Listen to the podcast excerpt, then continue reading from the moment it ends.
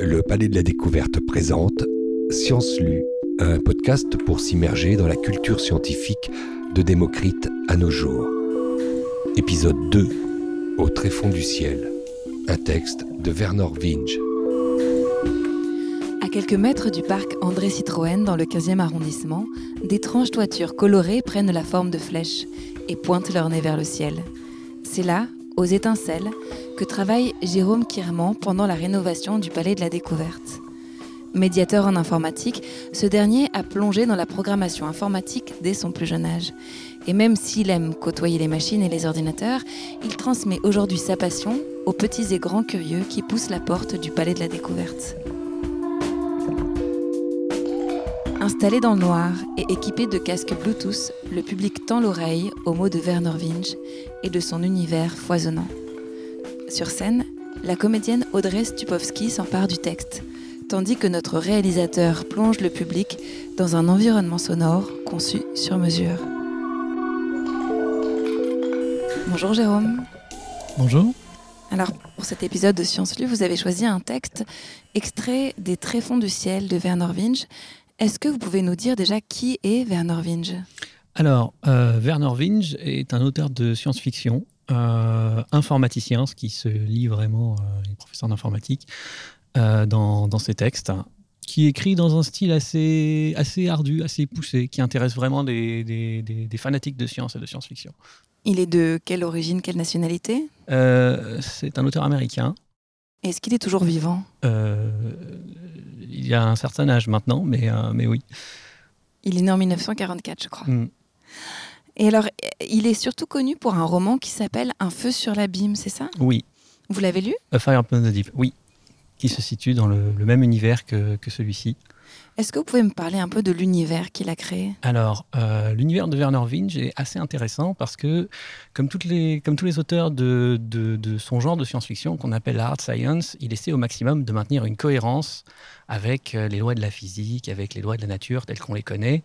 Mais d'un autre côté, dans une histoire, histoires de science-fiction, on a souvent envie de lire des choses un peu extraordinaires, des voyages plus rapides que la lumière, des choses comme ça. Alors, il décrit une galaxie notre galaxie dans laquelle eh ben, certaines régions de la galaxie sont limitées aux lois de la physique que, nous connaissons. Et au fur et à mesure qu'on s'éloigne du, centre de la galaxie, ben, des choses qui n'étaient pas possibles, des lois de la physique se changent un petit peu et rendent des choses plus incroyables possibles et des technologies euh, plus intéressantes et plus fascinantes euh, réelles. Ça se passe combien de temps après notre euh, ère Alors, nous sommes quelques millénaires euh, après, euh, plusieurs millénaires après l'ère actuelle. Et vous avez dit que c'est de la hard science. Qu'est-ce que c'est que la hard science? Alors la hard science est un genre particulier de science-fiction qui s'intéresse de manière assez ardue. Alors comme tous les genres littéraires, bien sûr, il n'y a pas de définition exactement stricte, on ne peut pas toujours catégoriser parfaitement, mais qui s'intéresse avant tout à la, cohérence, c'est-à-dire pas forcément un respect absolu et strict des lois de la, physique ou de la biologie telles qu'on les connaît, mais en tout cas celles qui sont proposées par l'auteur doivent être ensuite respectées et il s'agit ensuite, au plus possible, de pousser les conséquences, de trouver les idées, euh, les, résultats des idées qu'on a proposées. Mais alors, c'est de la littérature ou c'est de la science? Eh ben, eh ben c'est un petit peu des deux. Ça ressemble pas mal à de la science, mais évidemment, comme au début, dans les prémices, les axiomes, en quelque sorte, se trouvent ben, quelque chose de créatif et de non scientifique ben, c'est un peu de la science spéculative, si vous voulez. Est-ce qu'on peut lire ça, même si on n'y connaît rien? Alors euh, oui, je commencerai peut-être pas par du Werner Winch, mais, euh, mais tout à fait, bien sûr. Est-ce qu'on peut déjà poser le décor et les personnages de l'extrait que vous avez choisi? Euh, bien sûr. Alors, l'extrait que, j'ai choisi se, se, passe à bord d'un vaisseau commercial, une sorte de vaisseau cargo d'une civilisation commerçante qui s'appelle les Cheng Ho et euh, les c'est le nom de la civilisation. C'est le nom qui se donne entre eux, effectivement.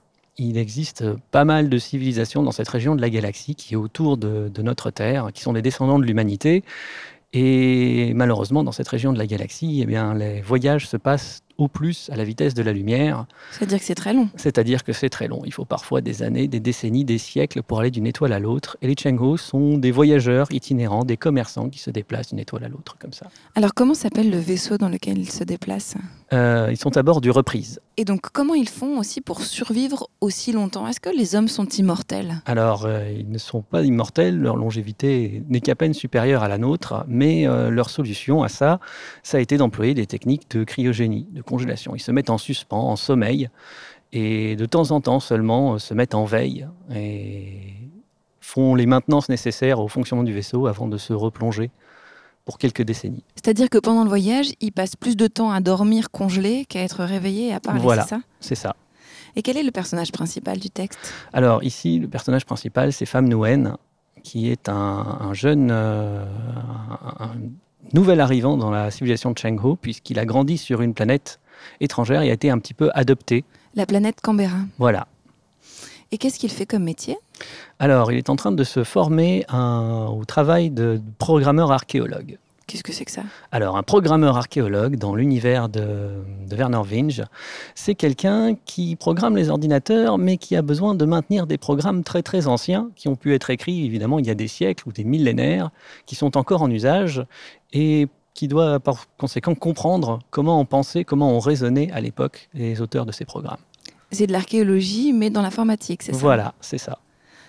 Et euh, qui sont les autres personnages? Alors, euh, il est accompagné de deux, deux de ses mentors qui sont en train de le former. Suravin et Brett Trinley, c'est ça? Voilà, c'est ça. Bah, Je pense qu'on a à peu près tout dit pour essayer de comprendre euh, ce texte intergalactique. Alors on ferme les yeux et on se plonge dans l'univers imaginé par Werner Vinge. Pham Nguyen passa des années à apprendre la programmation exploration.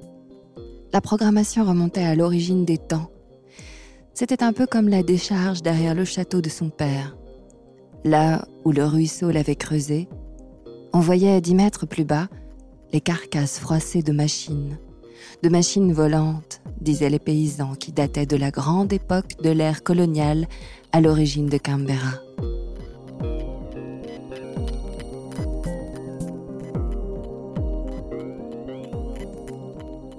Mais la décharge du château était un havre de pureté et de fraîcheur comparé à ce qui moisissait dans le réseau local du Reprise. Il y avait des programmes écrits 5000 ans plus tôt, avant même que l'humanité quitte la Terre. Le miracle, l'horreur, disait Sura, c'était que contrairement aux inutiles épaves de l'histoire cambérienne, les dix programmes fonctionnaient encore. Et via un million, deux millions de tortueux fils conducteurs hérités du passé, beaucoup des programmes les plus vieux tournaient encore dans les entrailles du système Cheng-Ho. Prenez la méthode de comptage du temps adoptée par les négociants. Les corrections de trame étaient incroyablement complexes. Et tout au fond se nichait un petit programme qui actionnait un compteur seconde par seconde. Les Cheng-Ho comptaient depuis l'instant où un humain avait pour la première fois posé le pied sur la lune de la vieille Terre. Mais si on y regardait d'encore plus près, l'instant initial se situait en réalité quelques 100 millions de secondes plus tard à la seconde zéro de l'un des premiers systèmes d'exploitation informatique de l'humanité. Derrière toutes les interfaces de haut niveau se cachaient de nombreuses strates d'assistance logistique. Certains de ces logiciels avaient été conçus pour des situations énormément différentes. De temps à autre, les incohérences causaient des accidents tragiques. Nonobstant l'aspect romantique du vol dans l'espace, les accidents les plus courants étaient simplement causés par des programmes primitifs mis à rude épreuve et qui prenaient leur revanche. On devrait tout réécrire, conclut Femme. On l'a fait, dit Sura sans lever les yeux. Elle se préparait à sortir de veille et avait passé les quatre derniers jours à essayer de résoudre un problème dans l'automatisation de la cryostase. On a essayé, rectifia Brett, qui rentrait des congélateurs. Mais même les niveaux supérieurs du code système de l'escadre ont un volume gigantesque. Toi et mille de tes copains seriez obligés de travailler pendant un bon siècle pour les reconstituer? Trinley lui sourit d'un air malveillant. Et attends un peu. Même si tu y arrivais, quand tu aurais fini, tu aurais toi aussi ton ensemble d'incohérences. Et tu ne serais pas compatible avec toutes les applications qui seraient nécessaires à ce moment-là.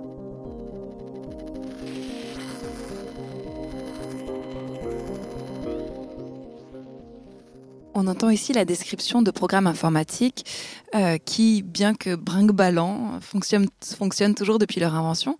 En fait, quelle est l'idée principale du texte concernant l'informatique?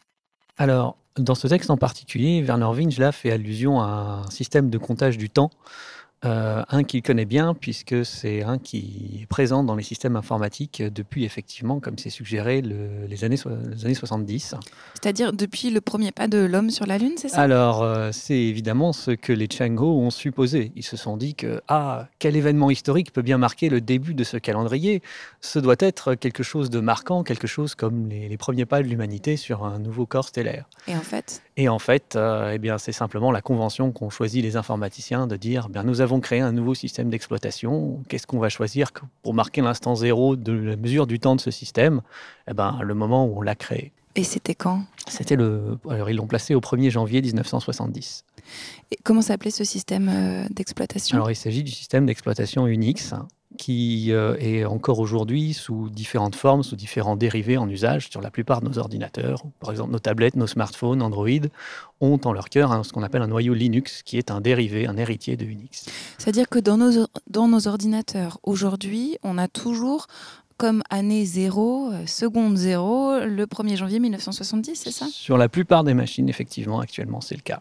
Et ça sera le cas dans 5000 ans, donc si on, est, si on écoute le texte. Et si on pousse la logique, effectivement, bah, pourquoi réinventer quelque chose qui fonctionne déjà? Mais si je comprends bien, c'est l'année zéro, mais par-dessus, on ajoute des couches successives de technologies euh, qui sont un peu comme euh, des, des, couches euh, pas très stables, c'est ça? Voilà, c'est un petit peu ça. C'est-à-dire que bien sûr, aucun utilisateur n'a envie de voir sur son fil, sur les réseaux sociaux, message envoyé à 2 milliards 787 millions quelque chose secondes. On préfère voir envoyé il y a deux minutes. Et pour pouvoir afficher ce genre de choses, eh bien, bien sûr, il faut tenir compte de plein de choses, la durée d'une année, le décalage horaire, les conventions en usage, les réglementations des pays, et l'ordinateur s'en charge également. Mais pourquoi ça marche alors que ça a l'air euh, vraiment pas très stable quand même? Alors, ben, ça, fonctionne parce que, bien sûr, les informaticiens, eux, se disent bon, ben, je vais vérifier que tout fonctionne bien et réécrivent leur programme et réajustent et ne publient que lorsque ça fonctionne.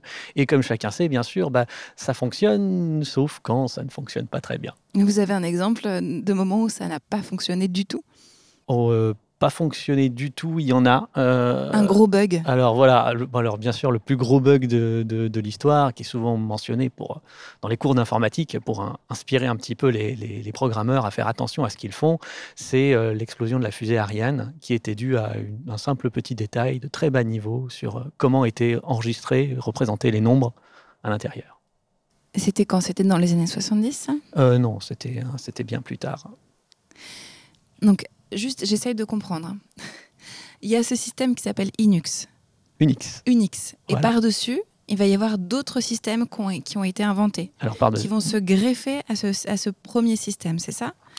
Et c'est ça qui fait à la fois toute la cohérence et en même temps le côté instable.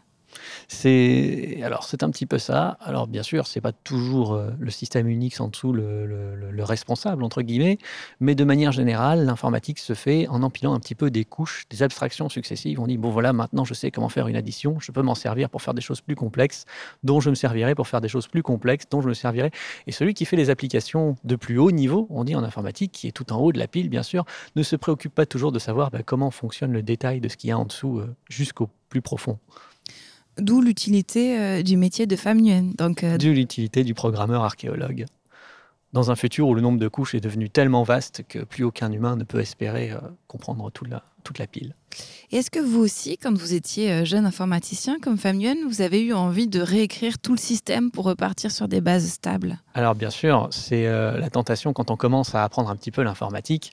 On se dit, oh, je ne comprends pas très bien ce qui se passe en dessous, ça a l'air compliqué, et puis on se dit, bah, La plus simple, c'est encore de tout refaire, de tout réécrire. Mais alors pourquoi on le fait pas? Alors pourquoi ne pas le faire? Bah Parce que d'abord, on se rend compte que ah mais c'est beaucoup, beaucoup de travail. Parce que bah, faire un système qui compte les secondes à partir d'une nouvelle date, pourquoi pas l'an 2000, c'est pas très compliqué. Mais ensuite, toutes ces histoires de fuseaux horaires, de conventions, de machin, ah bah, ça fait quand même beaucoup, beaucoup de travail un petit peu, un petit peu embêtant, un petit peu fatigant. Et puis, bah, ce, ce dont on se rend compte, c'est que quand on a tendance à refaire souvent des programmes existants, on se rend vite compte qu'on a tendance à reproduire des erreurs qui ont déjà été produites et qui ont déjà été corrigées historiquement. Mais si je comprends bien, plus l'informatique va progresser, plus les strates et le risque d'incohérence va se multiplier. Alors, c'est un risque et c'est quelque chose que beaucoup d'informaticiens dénoncent encore un petit peu aujourd'hui, notamment avec le développement web, qu'il y a parfois des choses qui s'empilent sans qu'on comprenne très très bien les tenants et les aboutissants de comment fonctionne le logiciel, et ça peut avoir parfois des conséquences évidemment assez néfastes. Mais est-ce que tout peut s'effondrer? Alors, euh, tout, ça paraît difficile, mais un petit effondrement local, ça peut déjà avoir des, conséquences assez désastreuses. Par exemple, il y a, y a eu assez récemment un exemple d'un programmeur qui avait écrit un petit fragment de code très très utilisé, assez banal, mais dont beaucoup, beaucoup de monde se servait et qui a décidé, parce qu'il était très mécontent, de supprimer des dépôts son logiciel et subitement bah, des tas d'autres logiciels ont cessé de fonctionner parce qu'ils dépendaient de façon critique de ce petit fragment. Donc c'est un système d'interdépendance, quoi. Voilà. Et alors Werner Winch est aussi connu pour avoir euh, imaginé ce qu'on appelle la singularité technologique. Est-ce que vous pouvez m'en parler? Alors la singularité, c'est un concept euh, un petit, peu, un petit peu idéaliste, mais d'un autre côté aussi le prolongement logique d'une tendance en informatique, qui est que, bah, comme vous le savez sans doute, en informatique, la puissance des ordinateurs a tendance à augmenter, et la tendance qu'elle a suivie depuis les années 70, justement, c'est d'augmenter de manière exponentielle, avec ce qu'on appelle la loi de Moore. Donc se multiplier deux fois tous les 18 mois, c'est ça? Voilà, c'est ça. On double et on double et on double le nombre de transistors qu'on arrive à faire rentrer dans un petit circuit tous les 18 mois. Et ça a des conséquences majeures en termes de puissance de calcul, de capacité de stockage, qui ont donné bah, le chamboulement, euh, l'ère de l'information qu'on connaît un peu aujourd'hui. Et c'est quoi la singularité alors? Et alors la singularité, c'est euh, le, prolongement logique de cette tendance où on se dit mais qu'est-ce qui se passe si ça continue à augmenter exponentiellement? On a vu récemment que ben, une croissance exponentielle, ça peut très très vite s'emballer. Au bout d'un moment, c'est même voué à s'emballer. Et euh, l'idée de Werner Winch, c'était qu'est-ce qui se passe si on fabrique des ordinateurs toujours plus performants, même si les intelligences artificielles actuelles sont pas très impressionnantes et un peu douteuses, si on double et qu'on double et qu'on double et qu'on double encore leur capacité, peut-être d'ici quelques décennies, il pourrait advenir qu'elles deviennent plus impressionnantes, meilleures que l'homme et deviennent à leur tour capables de s'augmenter, d'améliorer leur capacité exponentiellement. Et à ce moment-là, ben, on n'aura plus de maîtrise sur le phénomène. C'est-à-dire que ces systèmes deviendraient complètement indépendants de l'intervention humaine. C'est ça. C'est-à-dire qu'en fait, les choses se passeraient trop vite pour que les humains puissent en garder la maîtrise, puisque bah, les nouvelles générations d'ordinateurs arriveraient tellement vite qu'aucun être humain n'aurait le temps de, réagir. Vous y croyez? Alors, euh, moi personnellement, pas trop trop. Hein. D'un autre côté, la nature un petit peu des exponentielles, comme on l'a vu aussi, c'est de, s'emballer, d'augmenter exponentiellement ben, jusqu'à arriver dans un mur. Il y a toujours un obstacle matériel. Et en particulier, dans le cas de la loi de Moore en informatique, il existe des limites physiques qui disent que ben, on ne peut pas forcément réduire la, taille d'un transistor indéfiniment. À un moment, on se heurte à, un mur. Infiniment petit. Voilà, c'est ça. Pourquoi est-ce que c'était important pour vous aujourd'hui, en tant que médiateur en informatique, de nous faire entendre ce texte? Alors, euh, pour moi, c'est important parce que euh, ben, on vit dans une société qui a de plus en plus tendance à informatiser, à automatiser beaucoup de traitements, avec des conséquences ben, de plus en plus directes sur la vie des gens. Et c'est important de se rappeler que les systèmes informatiques, les algorithmes, quand on dit l'algorithme a décidé ceci, l'algorithme a décidé cela, ben, c'est pas une sorte d'oracle magique. Il n'y a rien d'étonnant dedans. Il y a simplement des programmes qui ont été écrits par des humains dans un certain contexte, à une certaine époque, pour certaines raisons et qui sont réutilisés euh, à ces usages. Donc c'est pour nous rappeler qu'il y a bien un côté matériel à l'immatériel. Voilà, il y a bien un côté matériel et il y a bien un côté humain dans toutes ces décisions. Merci beaucoup. Merci. Est-ce qu'il y a des questions dans le public? Merci. Merci, c'était génial. Euh, du coup, moi j'ai une question. Je me demande, est-ce que ce métier de, de, programmateur, archéologue, euh, il serait pas pertinent dès aujourd'hui finalement, puisqu'on est dans cette pleine euh, montée exponentielle des capacités informatiques et technologiques? Alors aujourd'hui, ce qu'on préfère, c'est plutôt de réécrire que de devoir avoir un programmeur archéologue. Et puis surtout, comme on est encore relativement proche des premiers temps de l'informatique, euh, souvent, quand on a un problème avec un programme qui est ancien et dont on ne sait plus trop comment il marche, quelque chose qui se fait encore, ça va être d'aller chercher des vieux programmeurs à la retraite et de leur signer un chèque avec plein de zéros pour leur dire Oh là là, ce vieux système informatique crucial pour la banque ne fonctionne plus. Comment peut-on l'adapter sur une machine moderne? demande-t-on à la seule personne qui sait encore comment il fonctionne. Peut-être euh, est-ce que chez le médiateur que vous êtes, il y aurait de manière sourde l'envie que les plus petits soient très très rapidement à l'école euh, formés euh, au code, à la programmation informatique, tous. Alors, je ne sais pas en fait si c'est vraiment une si bonne idée, mais euh, une certaine éducation à la pensée informatique, à la pensée algorithmique, par contre, effectivement, ça me paraît indispensable. C'est-à-dire, même si on ne maîtrise pas la technique d'écrire le programme, de le maintenir, ça me semble vraiment important bah, de comprendre qu'est-ce que c'est qu'un programme et comment ça marche, hein, pour, euh, pour toutes les raisons euh, dans notre société, pour pouvoir comprendre ce qui se passe et pour pas croire à la magie surtout. Hein. Euh, bonjour. Donc effectivement, j'ai beaucoup aimé euh, ce voyage euh, intergalactique et informatique. Et je voulais savoir ce que vous pensiez du coup de films de science-fiction basés sur des œuvres littéraires à la base du type, du type Terminator, allons-y carrément, ou 2001, l'Odyssée de l'espace, avec cette incarnation d'une intelligence qui échappe aux, humains. Est-ce que c'est réel? Quelle serait la limite à ce genre de système? Et voilà, merci. Alors, il y a des, exemples assez différents. Alors évidemment, on dit souvent euh, parmi les, amateurs de science-fiction euh, que malheureusement les adaptations en film ont tendance toujours à perdre un petit peu la subtilité du, livre. C'est ce qu'on a dit pour Dune, c'est ce qu'on a dit pour beaucoup d'autres choses. Et c'est vrai que c'est un peu le cas, mais je voudrais m'arrêter un petit peu justement sur 2001, euh, l'Odyssée de l'espace, qui est probablement au contraire un exemple intéressant, parce que le film et le livre ont été un petit peu, un peu coécrits entre Kubrick et Arthur C. Clarke. Euh, et, particulièrement dans le cas de 2001, l'Odyssée de l'espace, le film est un petit peu obscur. Il montre pas toujours toutes les causes.